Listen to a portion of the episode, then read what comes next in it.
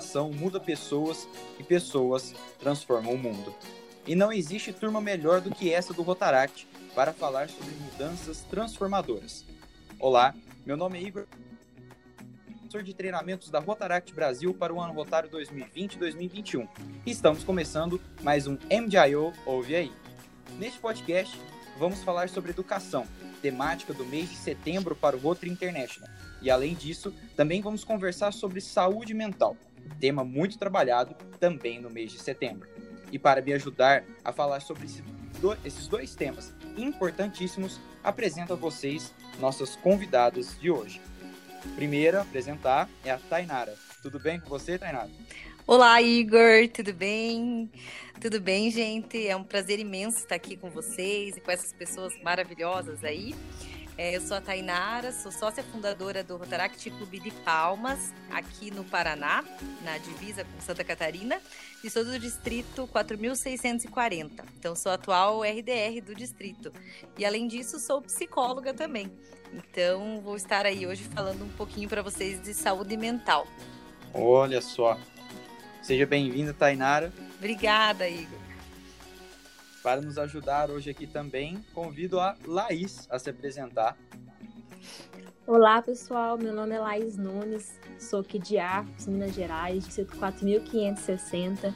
Atualmente estou como RDR também, junto com a TAI, e sou professora de Ciências e Biologia, atuo no ensino médio, também em cursinhos é, pré-vestibulares, na área de Biologia e Ciências.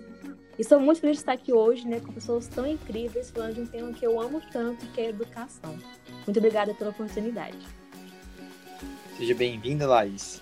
E para nos ajudar aqui também, a Loriane. Oi, oi, Igor. Oi, Rotaractianos desse Brasil. É um prazer estar aqui com vocês hoje. Meu nome é Loriane Eide. Sou sócia fundadora do Rotaract Clube Rio Negro, aqui do 4730, Sou RDR eleita para o ano 21-22 aqui no distrito. Sou professora e sou psicóloga também. E, por último, e não menos importante, nossa convidada Letícia. Olá a todos, sejam muito bem-vindos ao nosso encontro aqui hoje. Estou um pouquinho nervoso, né? É uma novidade esse podcast pra gente. Espero que vocês gostem do que vamos falar aqui hoje. Meu nome é Letícia, sou associada ao Rotaract Clube de Cataguases, sou RDR eleita do Distrito 4521 e sou também professora com muito amor e muito orgulho. Olha só. Bem, mais uma vez, sejam bem-vindas todas. E já com um gancho com a Letícia, e como ela comentou que é apaixonada por educação, é, ela vai trazer um pouquinho para a gente sobre a visão do Rotary Internacional para a área de enfoque de educação. Tem alguma coisa para comentar com a gente, Letícia? Sim, Igor. Né? Como todo mundo já tem conhecimento, uma das áreas de enfoque do Rotary Internacional é a educação básica e a alfabetização. Particularmente falando, para mim é um motivo de muita alegria e eu acho que eu posso falar também em nome dos meus colegas educadores, porque a educação realmente é a solução para poder melhorar a nossa sociedade, né? Como você disse no início, citando o nosso querido amigo Paulo Freire, Educação não transforma o mundo, educação muda as pessoas e pessoas mudam o mundo. Então, eu acredito que se a gente realmente quer ver a mudança de fato acontecer na nossa sociedade, o caminho é educação. E tendo o Rotary como parceiro nessa caminhada, tudo se torna mais fácil, né, Igor? Oh, com certeza. Bem, então, para a gente começar a entrar mais dentro do assunto e vivenciar essa realidade, a gente sabe que aqui no Brasil temos vários projetos de sucesso trabalhados na área de educação, né, e com belíssimos resultados. É, então eu convido agora a Laís para falar um pouquinho melhor desses cases de sucesso de projetos dentro da área de educação. Obrigada, Igor como a Letícia falou, né, extremamente importante que nós possamos trabalhar a educação, tanto dentro do Rotaract quanto fora. E eu tive a honra de participar de dois projetos maravilhosos dentro da educação. Um deles envolvendo a parte ambiental, que chama Pensar, Plantar e Evoluir. E como o próprio nome do projeto diz, nós levamos conhecimento para as crianças que participaram, através de pensamentos, de palestras, de várias dinâmicas. O plantar, que nós fizemos na prática a plantação de diversas mudas no local que era novo na cidade. Então as crianças colocaram realmente a mão na massa e viram ali na, na ação como elas podiam trabalhar o nosso meio ambiente para evoluir. Porque através desse projetinho que nós fizemos com várias escolas da nossa cidade, nós vimos centenas de crianças sendo transformadas ali naquela semana. Ele aconteceu na Semana Mundial de Meio Ambiente, né? Foi feito com a parceria da prefeitura da nossa cidade aqui em Arcos. Tivemos a, a, contamos com várias escolas, né? Todas as escolas municipais, com centenas, alcançando diversas crianças. Tivemos então palestras, visitamos alguns lugares, plantamos, doamos mudas. E eu lembro muito bem de relatos de crianças ao final da, deste, dessa semana que diziam que a partir de, daquele momento elas iriam pensar duas vezes antes de demorar no banho, antes de jogar um lixo no chão, porque elas viram através de um projeto que o Rotaract proporcionou para elas o quanto que elas poderiam transformar o nosso meio ambiente positivamente. E eu gosto muito de trabalhar com crianças, porque essas crianças elas não vão parar com esse conhecimento ali só para elas.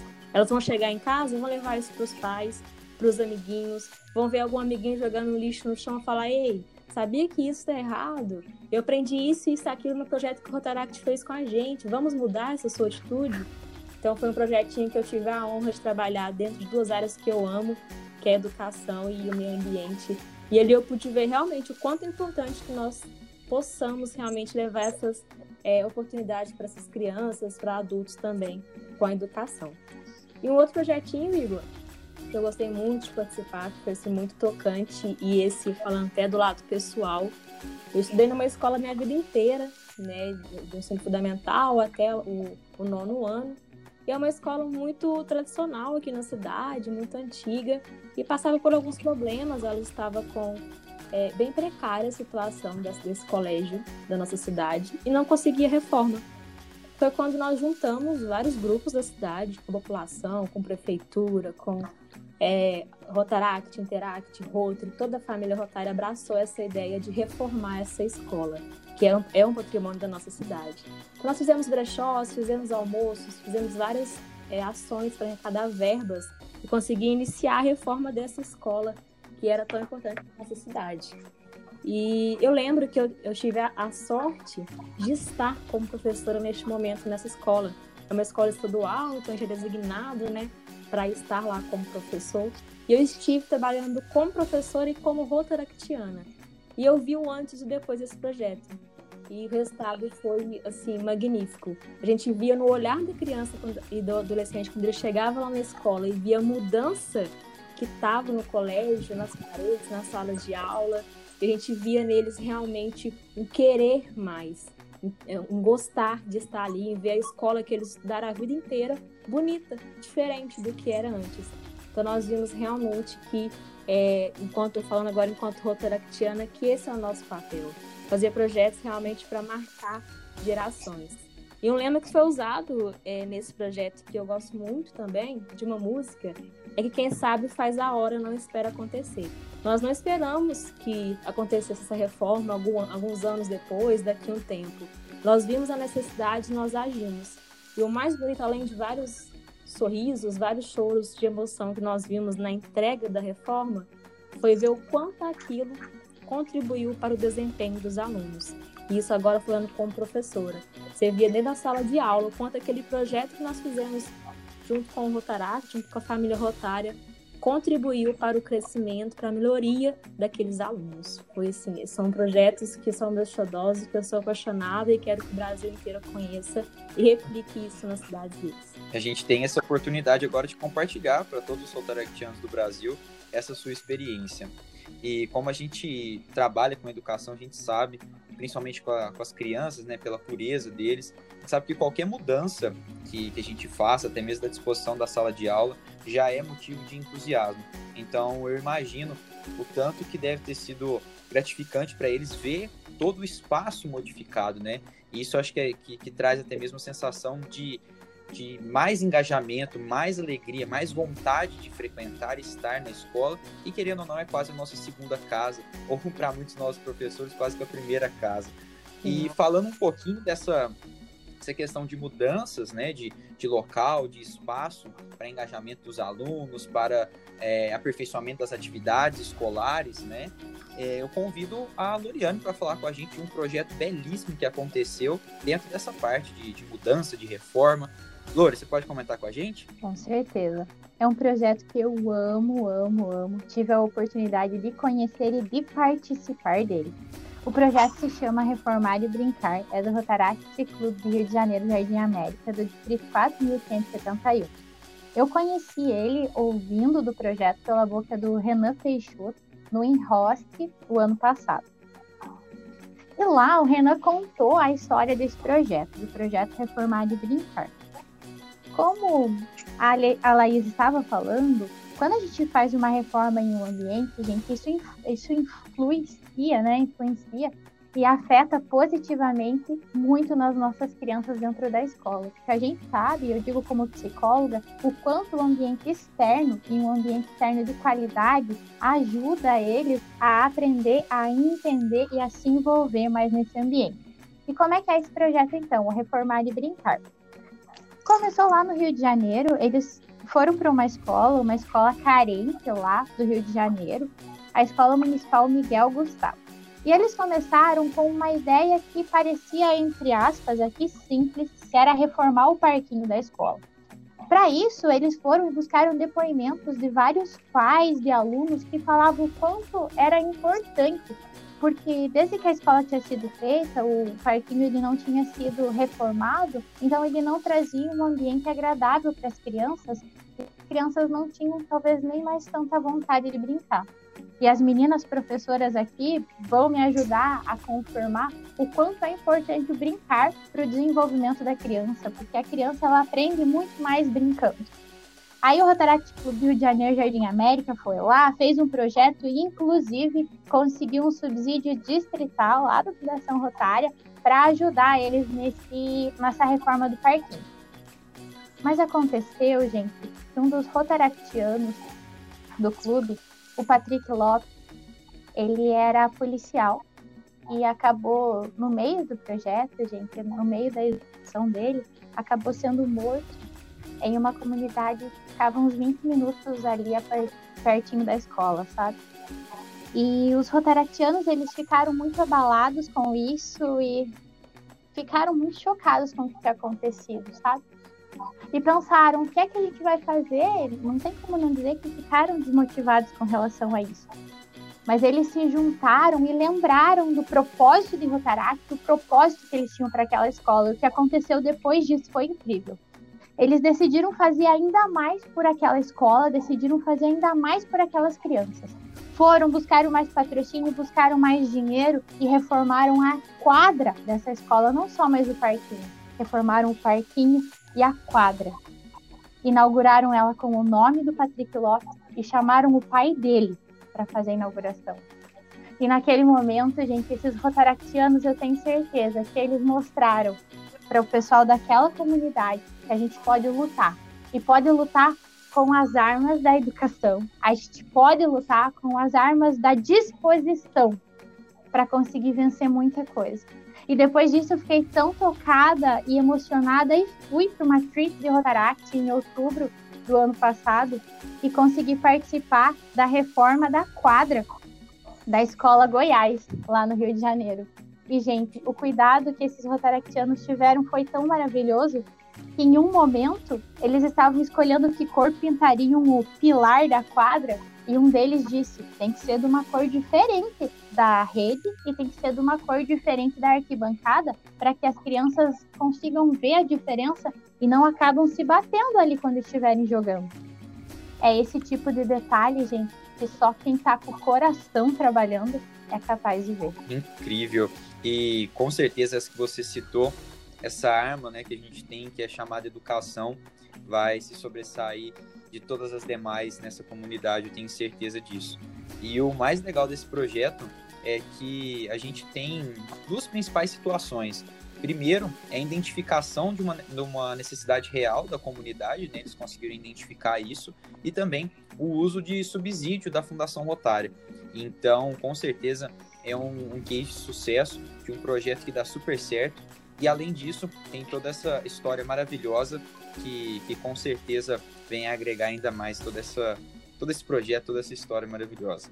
Bem, e uma parte que eu gosto muito também é a cultura.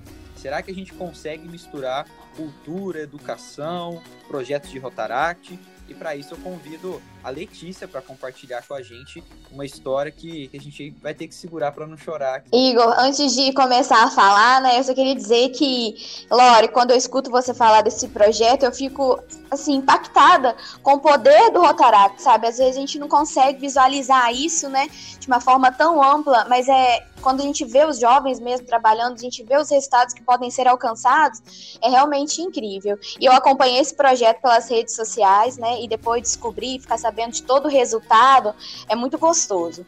Mas, enfim, é, falamos aqui, né, um pouquinho de, de meio ambiente, sobre reformas. Eu vou contar para vocês um, um, projeto do meu clube, que é o Pintando Sonhos, que é assim o nosso xodó. Ele desde o início até o fim, ele foi um projeto que despertou muitas emoções em todos os participantes as crianças de uma creche pública aqui de Cataguases, uma creche pública e filantrópica.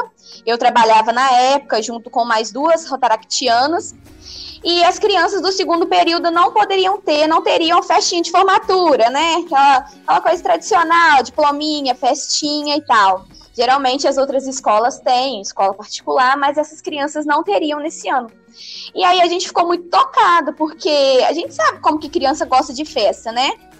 Então nós decidimos, nós nos juntamos e tudo, conversamos no clube e resolvemos proporcionar a essas crianças uma festa de formatura. Ok, ótimo.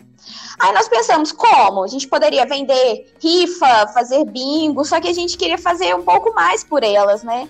São crianças de situação vulnerável. Então a gente achou que, muito além da festa, a gente tinha condição de proporcionar o algo a mais. E nós entramos em contato com o Centro Cultural Cicobi Copemata, aqui em Cataguases, que é uma tipo uma casa de cultura, tem aula de violão, de flauta, de teatro e também de desenho e pintura. Então, o que, que nós pensamos? Vamos levar essas crianças lá. Vamos mostrar para elas o que é a cultura, o que é a arte da pintura, né? E fizemos uma parceria com essa creche, eles nos autorizaram fazer um passeio com as crianças. Então, nós fomos lá de manhã, conversamos com eles, explicamos o que seria feito. E fizemos uma excursão, passeamos por Cataguás mesmo, por, pelo centro de Cataguás, estava lá, gente com uma penca de crianças, andando, visualizando tudo, paramos em vários monumentos, em vários pontos históricos, né? Cataguás é uma cidade rica em patrimônio histórico. E, e, levamos essas crianças para a casa de Nanzita, que é uma pintora muito famosa aqui de Cataguás. O que, que nós decidimos? Nós pensamos em fazer com elas uma oficina de pintura com o professor mesmo, coisa, coisa chique, coisa fina. Elas mereciam isso. Então, nós entramos em contato com o professor Guto, ele deu uma aula de desenho para elas, com técnicas, lógico, né? Tudo voltado para a idade delas. Eram aproximadamente 26 crianças de 4 e 5 anos. E elas pintariam seu próprio quadro, né? Seria uma arte criada por elas próprias e a gente faria a venda desses quadros. E com o dinheiro da venda desses quadros, nós faríamos a festa de formatura. Mas, gente, foi, foi assim, surreal, principalmente para nós que pudemos acompanhar todas as etapas. Primeiro, nós levamos elas, tinha um lanchinho especial preparado pela casa, as crianças conversaram com o professor, aí teve a parte de desenho com lápis, depois eles começaram a pintar mesmo, do seu jeito, a gente deixou livre, né? Eles queriam desenhar flores, como se fosse um jardim, e a gente deixou. Então, cada criança fez ali a sua pintura, é, de uma forma bem descontraída, bem lúdica. Esse foi o primeiro passo. Depois nós fizemos uma exposição para toda a cidade dessas artes. Então nós reservamos um sábado, teve um coquetel, teve toda uma. Oi? Que chique. Foi, foi chique, tá? Foi muito chique. Elas mereciam, gente. E aí, elas, nesse sábado à noite, elas foram junto com sua família, todo mundo arrumadinho, bonitinho. Quando eles chegaram e viram os quadros expostos, se vocês olharem as fotos, vocês vão ver a emoção deles. Ali foi, foi possível capturar a alegria deles diante da, da telinha de pintura deles. E eles mostravam os pais, chamavam a gente, levavam lá dentro, queria que tirasse foto deles segurando o quadro, do lado do quadro, embaixo do quadro, fizeram um book com o quadro deles. Essa parte foi muito, muito gostosa. E, por último, né, nós fizemos, a, conseguimos vender todos esses quadros e fizemos a festinha de formatura deles. Então, assim, ele, esse projeto proporcionou para eles e para a gente várias sensações, várias emoções diferentes, né? Porque a gente poderia muito bem ter feito essa festinha de formatura, que também seria ótimo, se fosse através de uma rifa, de um bingo, mas a gente achou que eles precisavam disso. Porque talvez, se não fosse através dessa iniciativa do Rotaract, nem essas crianças, nem esses pais conheceriam essa casa de Nanzita, né? E, e teriam esse olhar de valorização para a arte. E um dos altos do projeto, que eu fico até é, arrepiado de falar, tem um, um, uma criança, né? Ele, ele era da minha sala na creche. E ele era uma criança assim mais que especial, né? Ele, ele é autista, então nós deixamos ele pintar do jeito dele. Ele fez as artes abstratas dele, tudo, e ficou linda. E no dia da, da exposição, ele não saía de perto do quadro. Eu até enviei uma foto para as meninas, o olhar dele contemplando né, aquela obra, aquela pintura que ele produziu, que ele fez com a, com a mãozinha dele. Gente, aquilo foi, foi muito inspirador. A foto que a gente tem dele olhando para o quadro já diz tudo, né? E, e por coincidência, a mãe dele comprou esse quadro. E no dia que ele foi embora, ele estava indo de ônibus, eu estava no ponto de ônibus também. E eu vi, ele abraçava o quadro, ele alisava o quadro, ele fazia carinho no quadro, gente, como se aquilo fosse de fato assim um filho, sabe? Como se fosse uma criação e realmente foi, né, uma criação dele. Mas ele teve tanto carinho, tanto apreço por aquele quadro e ali, naquele momento, foi isso, foi assim, para mim foi ponto alto, sabe? Foi a, a, conclusão do projeto. Eu agradeço até muito a Deus por ter me permitido viver esse momento junto dele, né? No, no ponto de ônibus. Foi uma coisa simples, mas ver a alegria dele, né? Aquele sentimento de pertencimento, fui eu que fiz, é o meu trabalho, e a satisfação dele diante daquele quadrinho foi muito gostoso.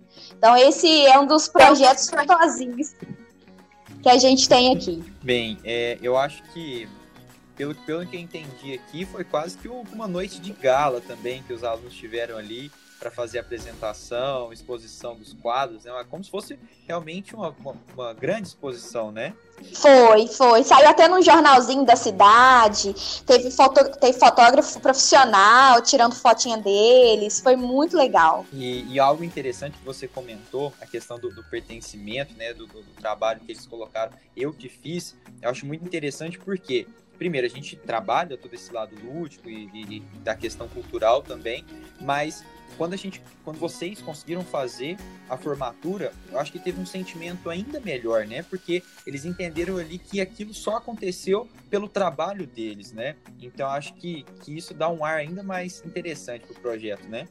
Isso, e foi gostoso. A própria creche também quis nos ajudar, pagou um trenzinho, eles foram de trenzinho para casa de festas. Gente, eles comeram até dizer chega brincaram e comeram à vontade. E teve realmente esse sentimento, né, de que foi fruto do meu trabalho, que a gente falava para eles o tempo todo, que o quadro foi vendido, que estava fazendo a festinha com esse dinheiro, que eles ajudaram a, a criar esse momento, né? Então foi muito bom para todo mundo aqui. Eu acredito que eles gostaram também. Quem sabe a gente tem um grande artista, né, por vir aí desde essa dessa turminha sua. Quem sabe, né? Não sei. Eu torço que sim. Todos nós.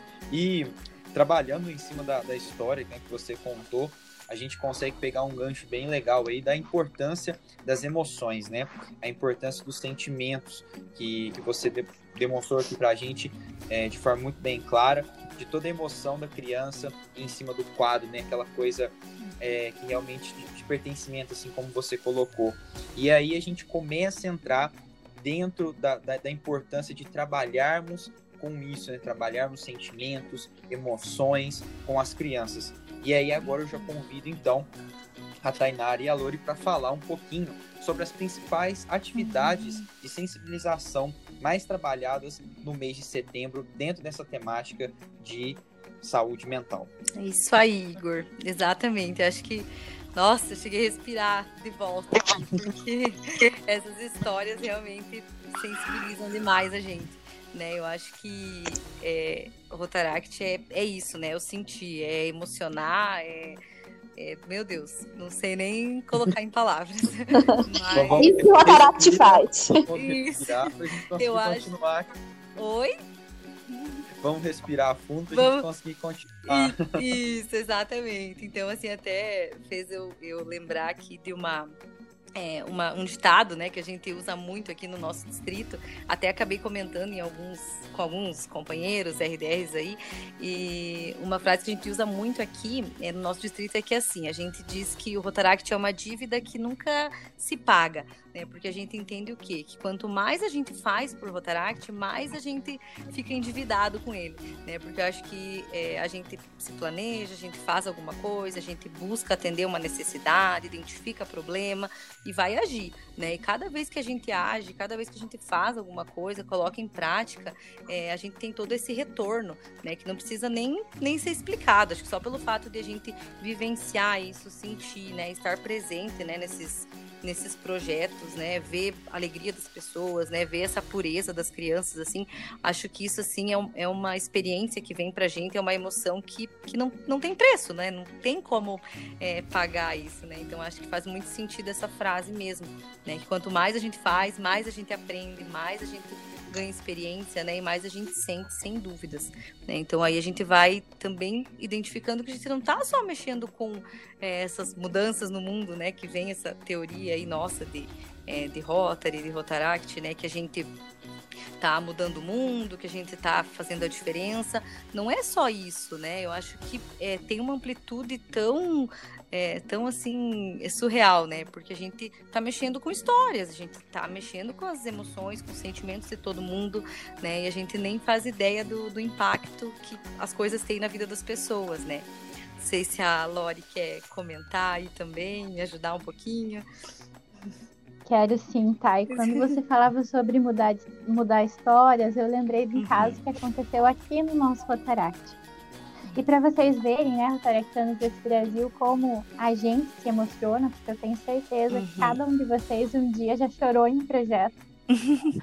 Um ah, dia já, já, ficou, já, fi, já ficou frustrado quando planejou tudo bem certinho chegou na hora, não deu certo.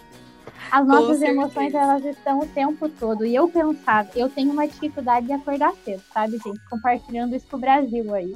Enfim. A gente percebeu. Mas... Mas eu vou contar para vocês que quando tem projeto, eu acordo 6 horas da manhã, motivada, faço um café e vou pra luta, sabe? Porque o que nos move, sabe, é uma coisa que só nós rotaractianos conseguimos explicar. Porque a uhum. gente consegue sentir e, e afeta a gente e afeta as pessoas ao nosso redor. Nós temos um projeto aqui que nós fazemos em setembro, que é o Ergue Essa Bandeira.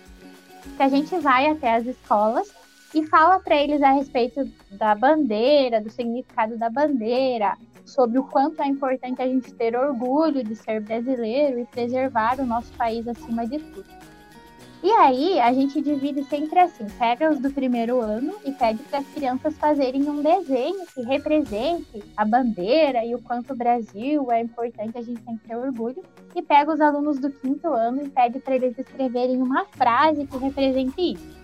Aí a gente faz toda uma banca de jurados, faz a seleção e aí a gente premia o primeiro lugar de cada um deles, né? O, o melhor desenho e a melhor frase.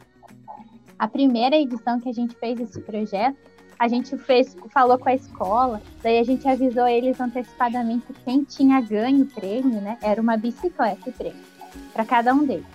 E aí a gente falou com a escola, a escola conseguiu trazer os pais dos ganhadores escondido para a escola. Então a gente Uau. chamou todos eles na quadra e a gente fez toda um, uma cerimônia de tchanarã, quem que vai ser o ganhador, quem que vai ser o ganhador. E antes da gente revelar quem eram os ganhadores, chegaram os pais e foram os pais que entregaram o prêmio, sabe? E aí isso foi emocionante. Uhum. Mas calma, gente, o melhor ainda está por vir. A gente entregou ali o prêmio e tal, e a gente deu um docinho para todos os alunos também que tinham participado. E a, era uma menina que ganhou do quarto ano. Ela subiu na bicicleta e começou a andar na quadra, porque todo mundo começou a andar, andar, andar. Ela subiu e começou a andar. De repente a gente viu a mãe da menina estava em pranto, em pranto. E a gente pensou, meu Deus, o que aconteceu, né? A gente foi lá, ela falou, gente, a minha filha caiu de bicicleta, sofreu um acidente e desde então ela nunca mais subia numa bicicleta. Vocês acabaram de mudar a história da vida dela. Nossa gente do céu. Não teve. A gente se abraçou e chorou só, porque não tinha o que fazer. Então. Não tinha. E assim, gente, esses são exemplos que a gente viveu, sabe? A, a Letícia, que viu o quadro lá e o aluninho dela segurando com todo o amor. Eu que tive a oportunidade de ver uma criança superando um trauma sem a gente mesmo menos saber que estava fazendo isso. Só que eu sei que vocês, Rotaractianos do Brasil, têm histórias como essa. Histórias que vocês viveram e que poderiam estar aqui nesse podcast compartilhando com a gente. E por isso, se os nossos sentimentos são tão envolvidos em tudo isso, por que é que a gente ainda tem tanta resistência em olhar para eles? Por que é que em pleno 2020 é tão difícil ainda a gente falar sobre as nossas emoções?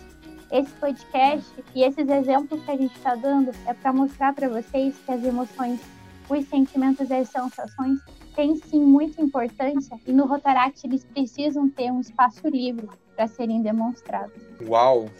Sem palavras, né? Gente... Gente, o que vocês acham? A gente fazer uma pausa agora para a gente conseguir recuperar as energias aqui depois dessas duas histórias, né? Duas não, né? Quase uhum. todas as histórias maravilhosas. E vamos, vamos dar uma pausa aqui para os comerciais, depois a gente já volta recuperados para falar. Eu vou lá buscar o lenço. Hidratar.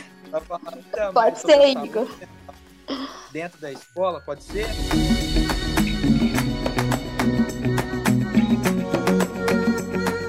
Fala, MJ ouvinte, tudo bem com vocês?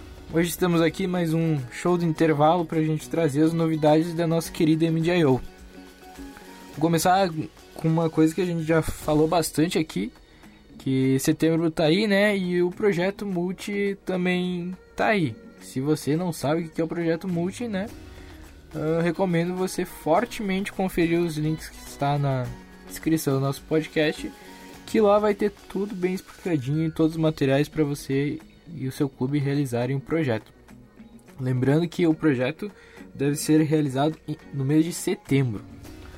Nosso segundo recadinho de hoje, a gente vai falar um pouquinho de editais abertos. Nós temos três editais. O primeiro edital é de presidente da Rotaract Brasil, do ano rotário 2022-23. Nosso segundo edital aberto é de intérprete de Libras. E o terceiro edital, que foi lançado agora há pouco, é o, é o edital de distintivos de reconhecimento de serviços prestados. Então, se você deixou de conferir algum, é só clicar nos links na nossa descrição do nosso podcast que está tudo ali. Temos também o nosso Instituto Rotary Online, que está ocorrendo nesse final de semana, dia 11 a dia 13 de setembro. E se você ainda não fez a inscrição, pode ir lá correr, que ainda dá tempo. Eu recomendo porque está incrível a programação, muito bacana. Agosto terminou também e a gente lançou o nosso resumo mensal. Lá a gente contou tudo o que aconteceu em agosto, uh, todos os episódios do Oratório em Foco, Pílula Rotária, da Universidade Rotaract, está tudo lá. Então pode conferir também. E a gente teve mais um episódio dos 5 dicas, que foram 5 dicas para reuniões mais atrativas. Então confere lá que o vídeo está incrível. E é isso, nosso show do intervalo está se encerrando. Até mais e continue com esse podcast que está maravilhoso. Voltamos, pessoal. Todo mundo com, com um lenço do lado, já deixou preparado. E a água tá aqui pra É, a água também é importante. É, tá. Vamos, mas vamos, vamos continuar aqui. Bem, assim como a gente comentou, a questão do- da, da saúde mental, educação, e aí eu deixo uma pergunta para Letícia, para Laís. É, a gente pode trabalhar esse tema de saúde mental dentro das escolas? É, vou começar aqui, tá, Lala? Eu, eu gosto de falar sobre esse assunto, né? Porque eu acho que a gente pode, Igor, pode e deve. Eu não sei se todos têm conhecimento, mas a BNCC, que é a Base Nacional Comum Curricular, a partir desse ano ela traz entre suas 10 competências gerais da educação básica a necessidade do cuidado com a saúde física e também com a saúde emocional, que é o que a gente chama né, de competências socioemocionais. E aí fica a pergunta, por que trabalhar isso, né?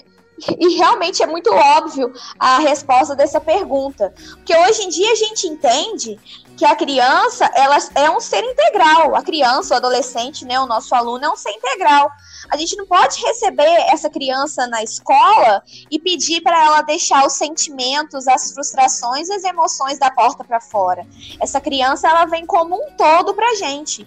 E infelizmente, cada vez mais cedo, as crianças lidam com conflitos, com frustrações, com problemas que vão ser projetadas justamente na escola, que é onde ela passa até muito, muita parte do seu tempo e às vezes é onde ela tem uma abertura para poder se expressar. E se esses conflitos não forem bem trabalhados enquanto criança, é, vão se arrastar por toda a vida, né? Até a idade adulta. O que é uma pena. Separação dos pais, morte de alguém próximo, violência, dificuldade de socialização, a dificuldade de lidar com o não, entre várias outras situações, podem desencadear vários transtornos que, se não forem bem trabalhados, pode persistir por toda a vida, né? Então aí vem a importância e que bom que a educação está aliada, é uma aliada nossa nessa, nessa questão, porque a educação socioemocional ela tem que vir desde criança. A gente tem que parar de pensar que criança não tem problema, que criança não sofre. Tem sim.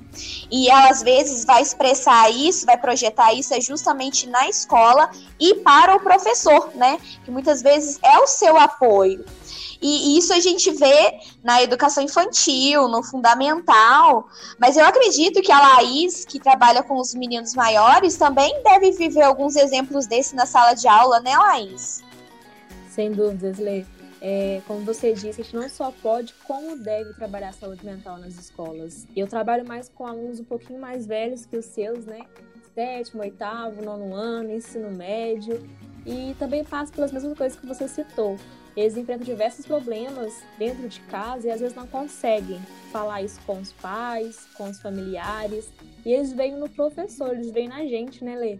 Essa, esse refúgio. Alguém para conversar, alguém para desabafar. E nós, professores, muitas vezes, já tive vários momentos assim dentro de sala de aula que a gente não sabe muito como lidar com aquele momento, com aquela conversa. Por isso que é extremamente importante que a gente trabalhe a saúde mental na- nas escolas. Porque eles veem, os professores, essa oportunidade de se abrir, de conseguir falar algo que estão sentindo, porque eles sentem muito. Como você citou vários motivos, né? Também o bullying, a aceitação, problemas em casa, vários outros motivos que eles passam internamente e não conseguem falar isso com alguém. E, infelizmente, nem todos alunos, todos os adolescentes têm a oportunidade, às vezes, de é, encontrar um psicólogo, marcar alguma coisa assim, ou não tem alguma dificuldade isso em casa, isso a Laura e a Thay vão falar um pouquinho mais sobre isso. Então é muito importante que nós possamos trabalhar e, e que seja trabalhado a saúde mental nas escolas. E, inclusive, eu queria aproveitar o momento para perguntar para a Thay e para a Lori o que elas né, indicam para a gente, enquanto professores, como que a gente deve, como que a gente pode trabalhar, lidar com isso dentro das escolas, né, Lê? Isso. Por favor, nos ajudem, porque muitas vezes a gente sente que falta. Eu falo até por mim mesmo, falta uma capacitação, né? Acho que todo professor ele, ele tinha que ter um pouco de psicologia, né? Porque tem questões que a gente não sabe como lidar, a gente fica perdido, né? E aí, se vocês puderem dar uma luz aí, a gente agradece. Com certeza, gente. Eu acho que é, não existe um manual aí, né? Uma receita, né? Que eu e a, Lori vamos conseguir passar aí para vocês, né? Mas acho é. que quanta que, que, demanda, né? Demanda de muita atenção tudo isso, né? Eu acho que é, usando uma frase que a, a, Letícia falou ali, né? Que não tem como deixar as emoções da porta para fora, né? Então assim a gente carrega junto, né? Então as crianças também carregam. E quantas vezes alguns não conseguem se expressar, né? Acho que é, às vezes a gente tem uma dificuldade de identificar isso também. Né? Nós, como psicologia, mesmo assim, né?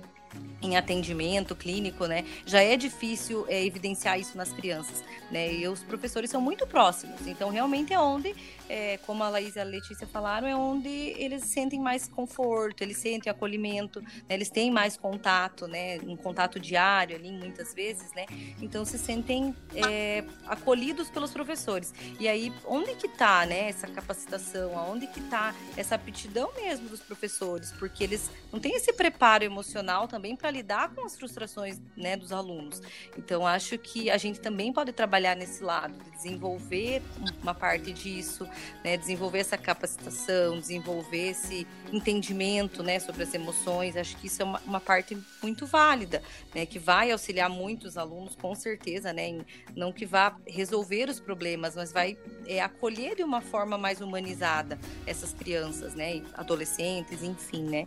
Mas os professores também precisam se sentir acolhido de alguma forma, né? E acho que o Rotaract talvez possa entrar nisso de conseguir dar esse apoio, dar esse suporte, né, para os profissionais, né? e não só os professores, como todo mundo envolvido aí na nessa rede de educação, né? Eu acho que é mais ou menos isso que a gente consegue assim visualizar né, nesses ambientes. É, Lori. Meninas, enquanto vocês falavam, eu balançava a cabeça afirmativamente aqui em tudo que vocês estavam falando. Leila, Izzy, Thay, é isso mesmo. As nossas crianças, os nossos adolescentes, eles têm cada vez mais dificuldade de lidar com as coisas que estão sentindo. Eles estão vivendo, gente, uma coisa que a gente não viveu, que é, por exemplo, ter aulas online. Então, Sim. inclusive as meninas talvez tenham alguns exemplos que possam até compartilhar com a gente do quanto isso pode estar sendo difícil para eles. É difícil para a gente como adulto. Imagine como é que está sendo para as crianças lidar com tudo isso. Como é que está sendo agora também para os pais lidar com as crianças em casa. Como é que está sendo para os professores lidar com a falta de ver o rostinho da criança, de escutar a vozinha dela, de dar aquele abraço na porta que sempre acontece, né, gente? Então, o quanto a gente precisa olhar e dar espaço para essas emoções virem. Bem, e a gente, a gente comenta muito, então, a questão que, que a Tainara colocou pra gente, que o Rotaractiano, então, como que ele pode ajudar, né? Uhum. Que vocês colocaram aqui pra gente, a questão de, de, de dar as oportunidades, e a gente faz o gancho, uhum. um lindo lema, né, desse, dessa gestão, desse ano rotário, então, realmente, dá oportunidade para que os alunos falem, né? Uhum. Mas o principal ponto também, dar o apoio para as escolas, de alguma forma, para que eles tenham acesso às, às principais informações para fazer o gancho que as meninas colocaram, para os profissionais da educação também saberem tratar esse assunto, né? Porque uhum. talvez a gente sabe que, primeiro, a gente consegue identificar de, de cara quando o nosso aluno não está bem. Exatamente. Sim. Ali, principalmente acho que o fundamental 1, né, os pititinhos, quando eles estão quietinhos demais, muito para baixo, a gente sabe que eles não estão bem. Principalmente se for aquele aluno um pouco mais agitado, né? Mais serelepe, então a gente sabe que se ele estiver quietinho, alguma coisa aconteceu. E será que a nossa abordagem como professor, ela é a melhor? Então por isso que eu acho que o Rotaract pode uhum. ajudar a escola a ter essas ferramentas, né? E também dar oportunidade, talvez uma aula um pouco mais diferente, né? Tainá, tem alguma uhum. coisa, Lô, que vocês podem comentar dessa oportunidade de, dos alunos falarem a maneira correta disso? Isso é Sim, muito. eu muito- acho. É muito importante dar, dar o espaço, né, para as crianças e para os adolescentes falarem, mas também preparar os professores e profissionais para saber como agir na hora de ouvir. E assim, o- os professores, eles não têm, vou colocar entre aspas aqui, obrigação de saber o que fazer para lidar com as emoções das crianças, porque eles são treinados nas suas faculdades para ensinar o conteúdo. Então aí Isso. que entra o nosso papel como psicólogos, e eu vou colocar aqui o nosso papel como psicólogos rotaractianos, de talvez é, fazer projetos de maneira a ajudar, treinar mesmo e desenvolver esses professores e profissionais para saber como agir para conseguir acolher e não ainda é, traumatizar ou dificultar mais o processo, né, Thay? Exatamente, exatamente. Eu acho que é, a gente pode promover, né, como, é, como psicólogo e como rotaractiano, né, e passar isso para os nossos companheiros de clube, fazer com que a gente organize ações, né, pequenas ações já vão ter um impacto enorme, né, a gente poder proporcionar esse conhecimento para os professores, essa capacitação, né, talvez levar temas, né, como a Lori falou, a gente não tem é, os professores, né, perdão, os professores não teriam essa obrigação, entre aspas, de entender tudo isso, né, de saber resolver, saber lidar com os problemas dos alunos, mas de ter esse acolhimento mesmo, essa escuta, esse acolhimento, acho que isso é o essencial, né, para qualquer profissional que esteja ali lidando diretamente com eles, né, e uma forma que eu vejo, assim, nos, nos projetos que a gente mais é, acaba realizando, assim, são esses espaços, esses momentos de, de conversa, de escuta, né, ciclos de palestras. A gente tem alguns clubes é, aqui no nosso distrito, por exemplo, que acabam fazendo esses ciclos de palestra, né, aproximando esse contato, né, tanto de Rotaract quanto de psicólogos com esse ambiente escolar, né, porque querendo ou não, a, as escolas não têm todo esse suporte psicológico que precisaria ter, né, então acaba é, demandando muita responsabilidade para os professores também né, nesse sentido aí mais emocional. Né? Acho que a gente pode pensar em várias estratégias de promover isso, né? trazendo mais conhecimento com certeza e acolhimento. Né? Acho que é o, onde a gente com certeza consegue trabalhar um pouquinho aí, pelo menos, né? E se você está pensando, poxa, mas Então- no meu clube não tem psicólogo, no meu distrito não tem psicólogo, Uhum. gente, lembram que o Rotaract pode e deve fazer parceria com profissionais da sua comunidade. Porque eu tenho certeza Uhum. que aí na sua cidade, aí na sua comunidade, vai ter no SUS ou vai ter um profissional particular que vai conseguir auxiliar vocês nesse projeto que vocês vão podem, né, e querem, espero que queiram desenvolver. Exatamente. E eu acho assim, é, Lori, também, que uma coisa que a gente deve comentar sobre saúde mental, né? Que não é só é, depois que aconteceu alguma coisa, né? Não é só depois de que a criança trouxe um problema. Acho que é um trabalho contínuo, né? Eu vejo mais como uma prevenção, né? De futuros riscos, de futuros problemas, né? Quanto adolescente que a gente vê com tanto problema, né? Com tanta, com tanta dificuldade em lidar com as suas frustrações, seus problemas, né? Então, a saúde mental vai trabalhar com isso, né? E promovendo essas parcerias, a gente trabalha com essa prevenção, né? Evita esses problemas lá no futuro, né? Então, acho que é muito importante todos os rotaractianos pensarem nisso, né? Que não é só diante do problema que a gente vai atuar, né? Bem antes de tudo acontecer. Uma pergunta que eu veio agora na minha, na minha cabeça também, e que a, a Loriana já fez um, um- uma boa, um bom adendo sobre, é a seguinte. Então, a gente vê vários clubes trabalhando essas atividades né, de conscientização dentro da parte do Setembro Amarelo, dentro da parte de saúde mental, e a gente vê que, às vezes, os, os rotaractianos com a boa intenção, eles se colocam ali à disposição, né? Eles Uhum. colocam ali e falam, ah, então pode vir, me chame nas redes sociais para poder ajudar de alguma forma, dar algum conselho.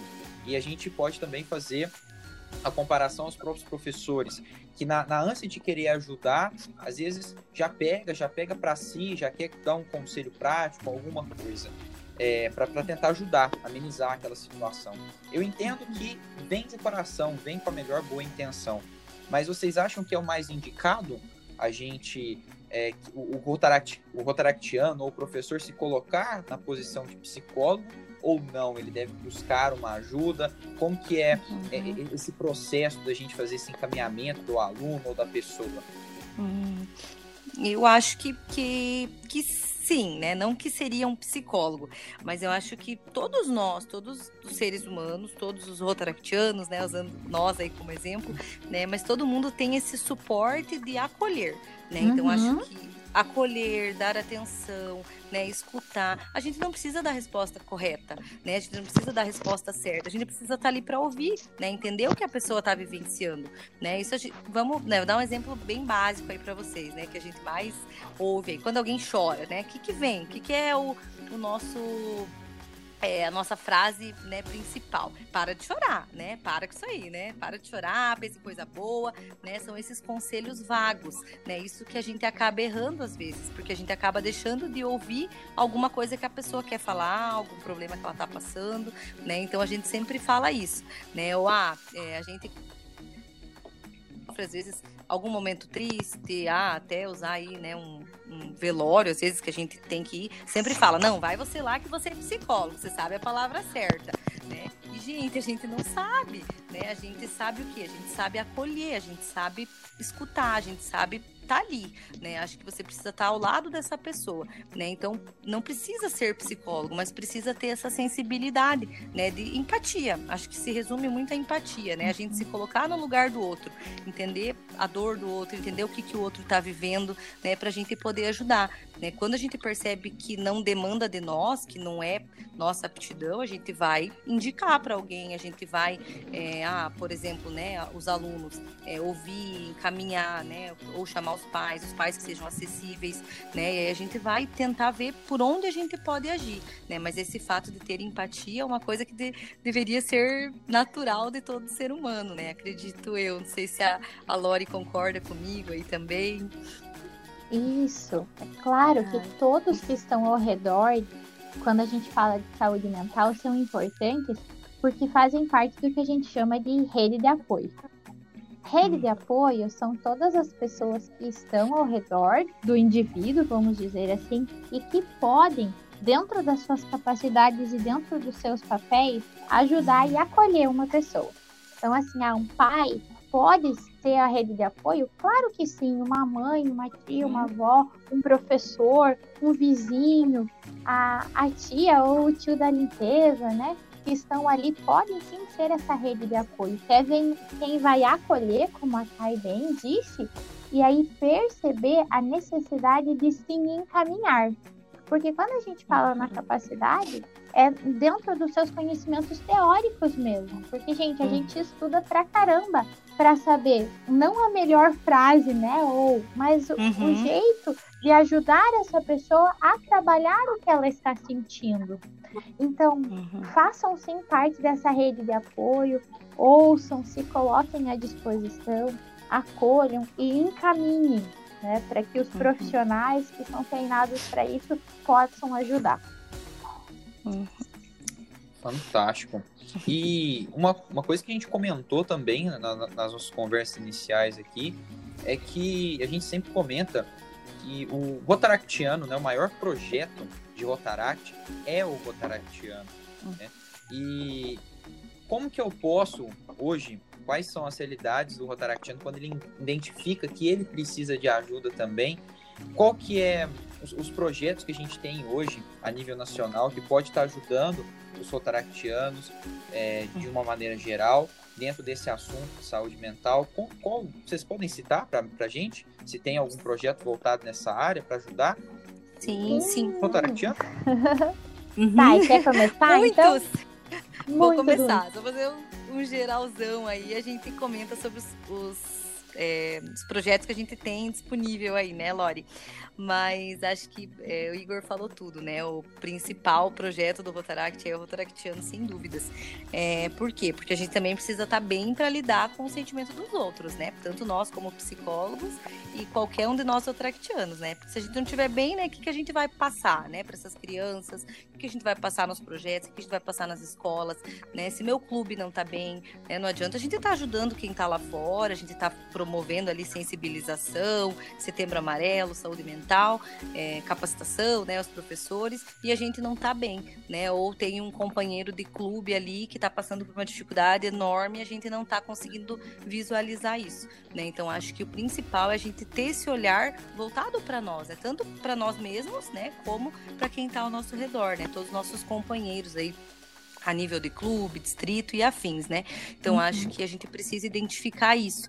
Uma coisa que é, a gente é, foca muito em atuar, acho que é na, nas categorias internos, né? Então a gente acaba é, vendo essa necessidade, né, de estar tá bem, de estar tá unido, né, de identificar os problemas dos nossos companheiros, para a gente também poder ajudar. Então a gente precisa estar tá bem, né, estar tá bem consigo para conseguir ajudar lá fora. Né? Então acho que essas é, essas coisas que a gente acaba fazendo em grupo, esses momentos de companheirismo, né, um, uns projetos de se conhecer, de conhecer o meu companheiro, acho que isso vai ajudar muito. A gente vai identificar muito problema. Né? A gente tem n exemplos aí, né, até um exemplo bem básico assim do meu do meu clube que a gente utilizou, que utiliza ainda, né? Agora que está dessa forma online, assim que a gente parou um pouco com isso, né? Mas a gente tinha até aqui uma ideia que a gente acabou pegando do Interact mesmo, que foi o cofrinho amigo que a gente tinha aqui e a gente falava, a gente percebeu assim um clima meio ruim no clube, um clima meio meio pesado assim, né? Alguns associados meio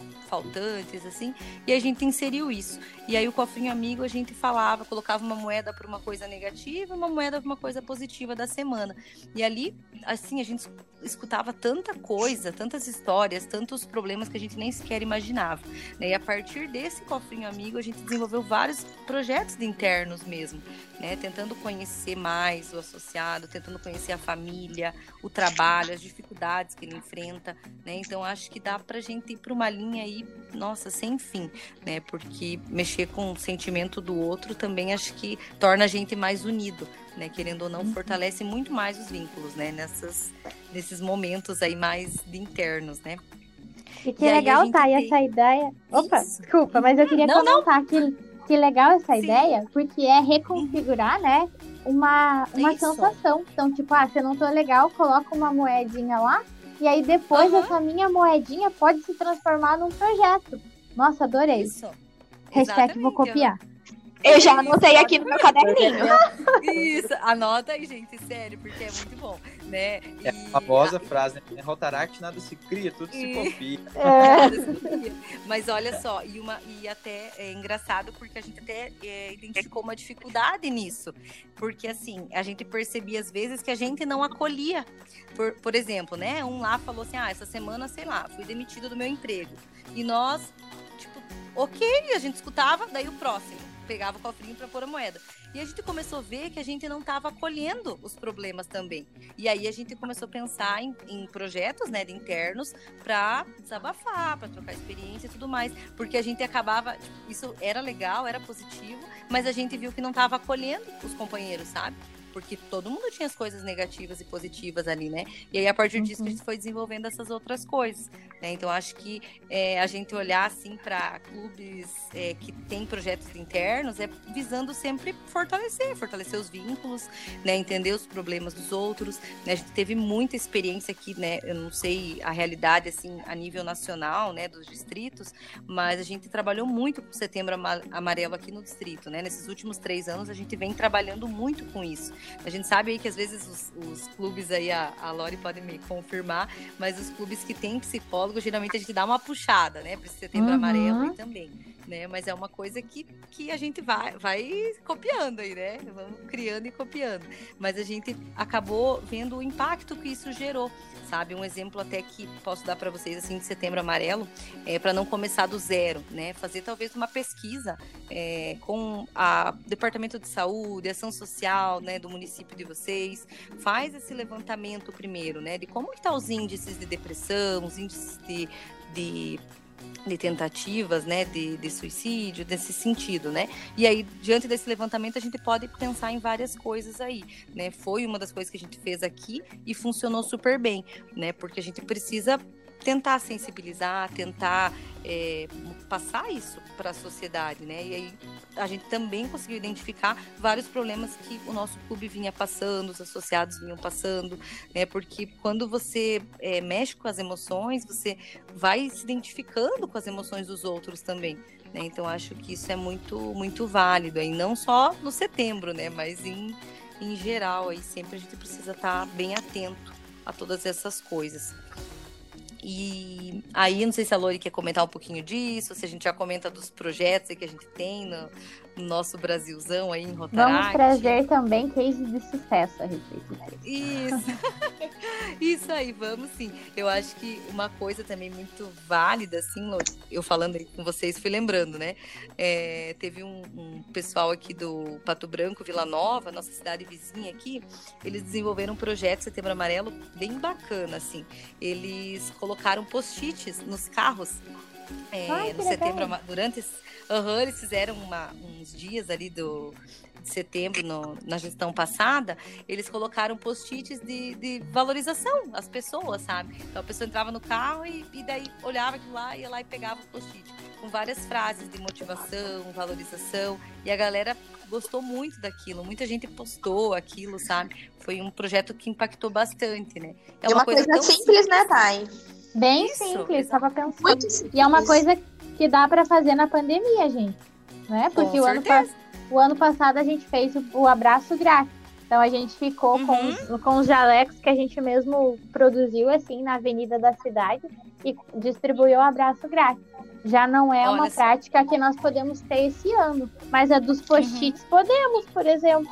Claro. Nossa, é super válido. Eu acho que é, quem pega, quem recebe aquilo tem uma, uma sensação assim que é, é muito engraçada, assim, é porque eles acabam postando nas redes sociais, né? Querendo ou não, é, promove a imagem, né? Tanto do Rotaract, ali, como essa saúde mental e tudo mais, né? E como a pessoa se sente valorizada. Né? Acho que isso é bem bacana. E se a gente sabe fazer isso lá fora, por que, que a gente não faz para o clube? Né? Por que, que a gente não faz para os associados? Né? Às vezes é uma atitude tão pequena ali que vai gerar um impacto tão, tão importante, né? Acho que a gente precisa ter esse olhar aí para os nossos colegas e companheiros de clube também. Uhum. Né? E aí eu vou citar para vocês o Podemos Ajudar, né, que é um projeto aí que a, a, o Brasil está né, tá desenvolvendo em si. Né, a gente montou um grupo de, de psicólogos aí, né, do, do, de todos os rotaractianos do Brasil. Né, tem uma rotaractiana que está cuidando de toda essa parte aí, a ideia dela né? Ela é de um distrito. Agora não vou falar para não errar o número do distrito uhum. ali, né? Mas a, a Lori pode falar aí também. E é um projeto que a gente está se organizando, está capacitando profissionais, né, para poder atuar, né, poder fazer atendimento, prestar atendimento, né, e está sendo uma atitude muito bacana, né, já está tendo procura, né, ainda está no início, mas vocês vão ver aí pelas redes sociais, né, essa divulgação, e é um projeto que visa dar um pouquinho desse suporte, né, então a gente vai ter rotaractianos atendendo, né, claro que vão ser psicólogos, né, formados e capacitados ali para isso, né? E a gente vai estar tá promovendo tudo isso aí, né? É um projeto aí que ela deixou eu falar que era nosso, né? Que era do, uhum. desse Brasil aí para todo mundo poder utilizar um pouquinho também. Né, Lori? Isso, inclusive, por favor, sigam a página lá no Instagram do Podemos Ajudar, porque inclusive vão ter lives que vão estar tá falando sobre relacionados a isso, que vocês vão poder, por exemplo, ficar um pouquinho mais informados para saber como ajudar. Esse é um projeto de Brasil inteiro, mas eu quero falar de um projeto que tem no meu distrito, que se chama SOS Rotaractiano. E ele é voltado para os rotaractianos do nosso distrito. Porque aqui no nosso distrito nós temos muito esse sentimento de família, sabe? De que nós estamos todos juntos, inclusive o lema do RD do ano passado era Juntos pelo mesmo ideal. Nós estamos todos juntos pelo mesmo ideal e nós nos cuidamos uns dos outros. Como é que nasceu Podemos Ajudar? É, desculpa, como é que nasceu o SOS Rotaract Ele foi uma ideia minha que eu construí junto com o RD, o Alex, e aí os psicólogos que tem aqui no nosso distrito, todos prontamente aceitaram essa ideia, sabe? E ele é simplesmente acolher e escutar. Então, se os rotaractianos do distrito, se algum deles está passando por alguma dificuldade, não está se sentindo bem, ele vai lá na listinha de nomes do SOS Rotaractiano, escolhe algum dos profissionais lá que ele se sente mais acolhido, entre em contato, a pessoa marca um horário e se coloca à disposição para ouvir, sabe? Nessa semana eu fiz um atendimento, na semana passada eu fiz outro atendimento gratuito, onde a gente, como profissional, se coloca ali para ouvir e para entender. É cuidando da nossa casa, é cuidando das, dos nossos rotaractianos. Então aí são dois exemplos que nós podemos falar hoje, né, Thay? E as meninas, Isso. a Leia, ó, você tem algum projeto que vocês gostariam de compartilhar com a gente, que já ouviram? Eu acho que eu aqui eu não tenho muita experiência ainda de Rotaract não. Acredito que mesmo se eu ficar no clube 10, 20 anos, eu ainda vou ter muita coisa para aprender sempre. Mas eu acho que de qualquer forma é, é essencial a gente realmente ter esse olhar voltado para o rotaractiano, né? A gente tirar um pouquinho essa visão de só de tem que fazer projeto, tem que fazer projeto e tal, e olhar para si, olhar para si próprio. E ver que também os nossos associados, nós também precisamos de ajuda, né? E também saber pedir essa ajuda. Ah, é, a gente tem que né, aprender a a desenvolver um ambiente que as pessoas se sintam à vontade para poder falar, para poder pedir ajuda, porque se nós somos um clube de serviço e a gente não conseguir se ajudar, a gente não conseguir ajudar uns aos outros, os nossos colegas, nossos associados, nossos irmãos que estão ali do nosso lado no dia a dia, né? Uhum. Então eu acho que se a gente não conseguir ter esse olhar empático para quem está do nosso lado, eu acho que a gente vai estar tá errando, vai estar tá falhando como clube, né? Como família, uhum. família rotária, que a gente tanto fala. Então, eu acho que a gente tem que ter esse olhar sim. E mesmo que a gente não saiba como ajudar, ou a gente não não tenha tempo, não saiba o que falar, é o que as meninas falaram. A gente tem que encaminhar, né? Mas não virar uhum. as costas, fingir assim, ah, mas eu não tenho tempo para resolver, não tenho preparação, não tenho capacitação para poder falar sobre isso, para ver isso. Tudo bem, você não é obrigado a saber de tudo, mas você pode ajudar, você pode encaminhar, você pode direcionar, né? E ainda mais com uhum. esse nosso Otaract enorme, né? Que nós temos aí no Brasil, com tantos clubes, tantos profissionais à disposição, como as meninas aqui, a Thay e a Lore. Então, nós temos recursos, nós temos meios para ajudar quem está precisando, né? Então, eu acho que a gente precisa dar, ter esse olhar um pouquinho mais para dentro. Quando eu falo para dentro, não falo só distrito, não, né? Falo principalmente clube, né? O nosso coleguinha ali do uhum. lado que está com a gente Isso. no grupo do WhatsApp, que está ali no projeto, ou que não está no projeto, ou que não Exato. está na reunião, né? A gente tem que olhar com outros olhos, principalmente também para a falta desse companheiro, o que está acontecendo, buscar, porque às vezes ele está precisando é disso mesmo, de uma chamada, de um apoio, de um refúgio, né? Então, o Rotaract ele pode propiciar isso também para os próprios associados. E eu acho que é, é, um, é um papel nosso, né, gente? É, é a nossa função. Desenvolver o trabalho voluntário, sim, ótimo. Prestar serviço à uhum. comunidade, uhum. mas também nos ajudar, né? É, eu acho que uhum. é uma das coisas bem importantes que tu falou, né, Letícia, que é, a, quanto a pessoa tem dificuldade em pedir ajuda, né? Então, é, a gente que tem que ter essa sensibilidade de olhar que o fulano faltou, ou que não tá indo, né? O que não tá legal, não tá muito quieto, né? A gente tem que identificar isso, porque a pessoa dificilmente vai pedir ajuda, né? Então, cabe a nós dar, ter esse olhar aí, com certeza.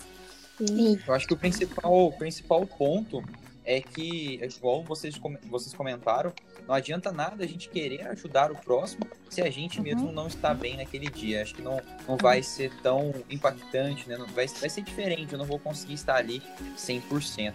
Então, Isso. foi fantástico todas as considerações que vocês fizeram aqui, de que realmente nós, rotaractianos, quando necessário, devemos sim buscar ajuda. E vocês conseguiram trazer aqui relatos e cases de sucesso que tenho certeza que vai ser muito útil para todos os distritos. Acho que realmente eles devem replicar, principalmente o SOS, né, que, que é algo com que o distrito conseguiu tra é, trabalhar uhum. e que tem tudo para dar certo. Né? Com certeza a gente vai ter N profissionais da área para poder ajudar a gente nesse, nesse projeto, se o distrito, caso sentir necessidade de trabalhar. Bem, eu não gostaria mas eu preciso terminar. Ah, é, porque... ah, ah não acredito. 30 minutos falando tranquilamente. Igor. Porque são dois assuntos importantíssimos: educação né? E a saúde mental. Acho que uma hora foi pouco para a gente comentar, né? Igor, só antes de finalizar, eu queria só dar um exemplo de um projetinho do meu clube que entra muito na parte de entender e reconhecer o que o outro está passando antes de acontecer alguma coisa. Nós fizemos o que chama Cartas do Baralho, que foi valorizar cada um dos nossos associados. E uma coisa muito que nós fizemos uma serenata para uma das associadas do nosso clube, que estava passando alguns probleminhas né, é, pessoais. E uma frase que ela falou marcou muito o clube inteiro, que foi: Vocês aqui hoje não sabem, mas salvaram a minha vida. Nossa. Uau. Nossa. A gente foi coisinhas pequenas que nós fizemos para todos do clube e nós vimos assim, tanto dentro do Rotaract quanto na pessoa, uma mudança enorme de, de bem-estar. É importante que nós, enquanto rotaractianos, também olhe, possamos olhar o nosso outro, o nosso companheiro. E ele pode não conseguir falar, mas a gente vai perceber que ele não está bem. E uma coisinha que a gente de valorização ao associado, mostrar que ele é importante, mostrar que a gente está ali por ele, realmente salva vidas. E foi o que eu, a gente ouviu naquele dia que ficou marcado e o que eu não vou esquecer nunca da vida de rotaractiana aqui eu carrego alguns aninhos. Laís, então aproveitando essa, essa deixa ah, para a gente conseguir finalizar aqui com chave de ouro, eu gostaria que vocês comentassem de forma é, bem rapidinha com a gente uh, qual mensagem que vocês deixam para os professores, funcionários da área de educação, rotaractianos, né, que, que nos ouvem, também funcionários da área de psicologia. Qual mensagem vocês deixam para eles depois de todo esse podcast incrível que a gente já viveu aqui hoje?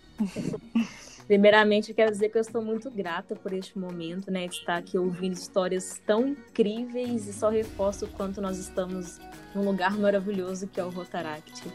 E como mensagem final, eu queria citar o nosso educador, Paulo Freire, que ele fala que ensinar não é transferir conhecimento, mas criar as possibilidades para a sua própria produção ou a sua construção. E tudo que a gente falou aqui hoje, nós falamos sobre criar possibilidades, sobre criar oportunidades, como nosso próprio lema fala, né?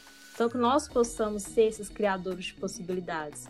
Quando eu falo nós, eu falo nós professores, eu, a Lei e vários professores aí o Igor também, né?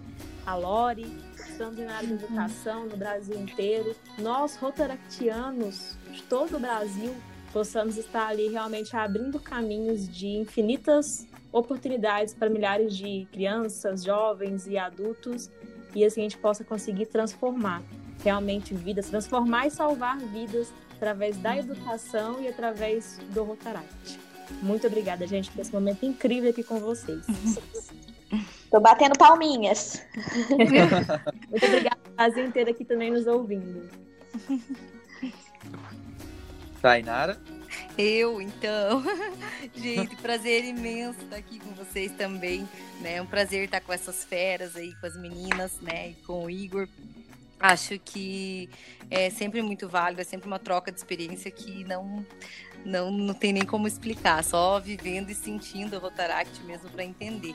Né? Então acho que é, para resumir tudo isso aí, né, vou usar a frase do meu do meu minha paixão aí pela psicologia, né, o Jung, é que acho que é, é bem conhecida então vou falar para vocês que ele diz que conheça todas as teorias, domine todas as técnicas, mas ao tocar uma alma humana seja apenas outra alma humana.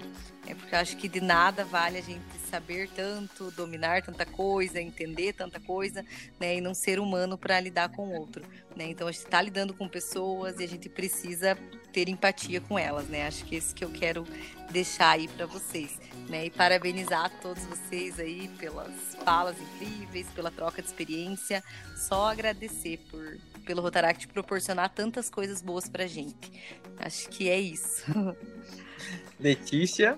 Olha, Igor, primeiro eu quero falar que você completou sua missão com sucesso, porque colocar professora, psicóloga, mulher numa mesma sala para falar em menos de duas, três horas, então você completou sua missão, tá?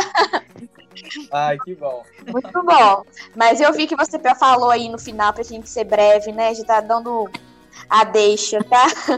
Mas eu quero agradecer, primeiramente, a oportunidade né, de, de, participar desse podcast. É a primeira vez que eu participo de um podcast, viu, gente? Rotaract é, é tão incrível que até isso ele proporciona a gente, né, as novas experiências, os novos conhecimentos. E eu, eu sou muito grata a tudo que o Rotaract me proporcionou até hoje, somente por ter a oportunidade de conhecer um pouquinho mais os meus colegas que estão aqui comigo hoje, nessa, nesse, nesse encontro, né? O Igor, a Lore, a Laís e a Thay. Eu acho que nós compartilhamos, dividimos ali, né, a nossa pré-ansiedade, né, é, de estar aqui com vocês. E foi, foi muito bom participar. Eu sou grata demais a todas as oportunidades que o Rotaract me, ofere me, oferece, me ofereceu, inclusive essa. E a mensagem que eu quero deixar aqui, ela vai direcionar, vai ser direcionada para os professores, para os educadores. Pros, pode ser professor rotaractiano ou não, mas eu quero falar especificamente com os professores que estão ali na lida. Né? Eu sei que não é fácil, para quem ama a educação mesmo, para quem educa com amor, eu sei que não é fácil. E tá pior ainda nesse contexto pandêmico. Eu sei que nós tivemos que nos reinventar. De um dia para o outro, viramos youtubers, criadores de vídeo, aprendemos a mexer com novas tecnologias que a gente até então nem sabia que conhecia, né? Que existia. Tá sendo desafiador, mas eu, eu quero falar para vocês o que eu penso todo dia, né? O que eu coloco na minha cabeça todo dia assim que eu acordo, que é a minha frase ali do dia para não desanimar. Toda vez que vocês estiverem tristes, desanimados, ali mesmo, né? Naquele dia que não tá legal, lembrem tem um serzinho, né? Uma criaturinha, informação que tá ali precisando de você e que conta muito com você, né? Principalmente quem tá fazendo as lives, às vezes a gente tá tão chateado quando a gente abre uma live que a gente vê uma criança ali esperando a gente, né? Eles vêm, oi Letícia, aquilo ali já, já é motivador. Então, toda vez que vocês estiverem desanimados, cansados mesmo, estressados, frustrados, pensa que tem alguém dependendo de você, que tem alguém te esperando, tem alguém esperando o seu oi, o seu vídeo, a sua live, seja o que for, né? E isso tudo vai passar. A gente tem que ter esperança de que esse contexto vai melhorar. E mais uma vez, obrigada pela pela oportunidade de estar aqui espero que vocês tenham gostado desse nosso encontro, porque eu amei. Loriane? Lê, quero te dizer que também é o meu primeiro podcast e a primeira vez a gente nunca esquece, então a gente nunca vai esquecer esse podcast. Quero também agradecer, assim como as meninas, a oportunidade de estar aqui, de estar compartilhando conhecimento com vocês.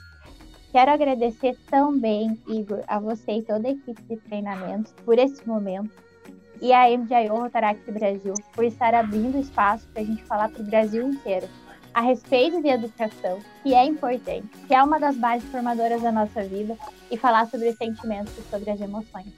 E eu quero dizer que a gente juntos, nós cinco, conseguimos fazer um podcast muito legal, que eu tenho certeza que vai conseguir ajudar muita gente.